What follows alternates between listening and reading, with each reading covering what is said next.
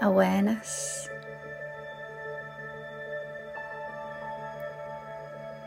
Awareness of self.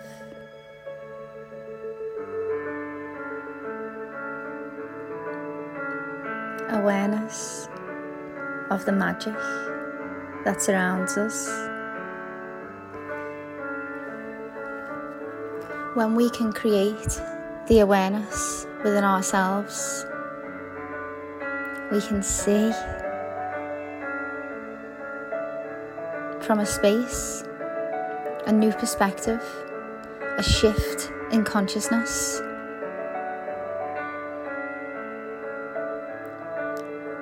Without awareness, nothing else exists. And we can find it in the present moment whenever we choose.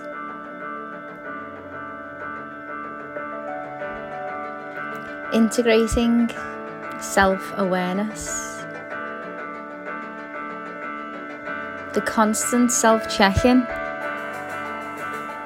of us.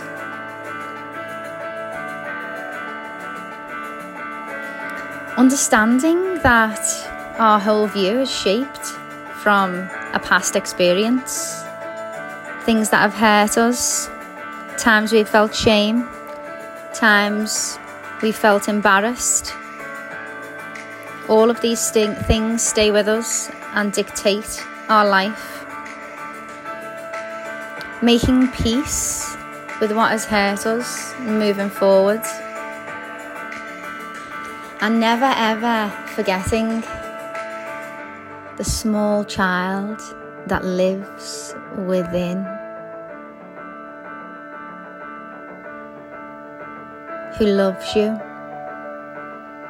who daily is crying out for your time and attention, your appreciation. When we give ourselves the time and the love that we deserve. We seek this from nothing and nobody else.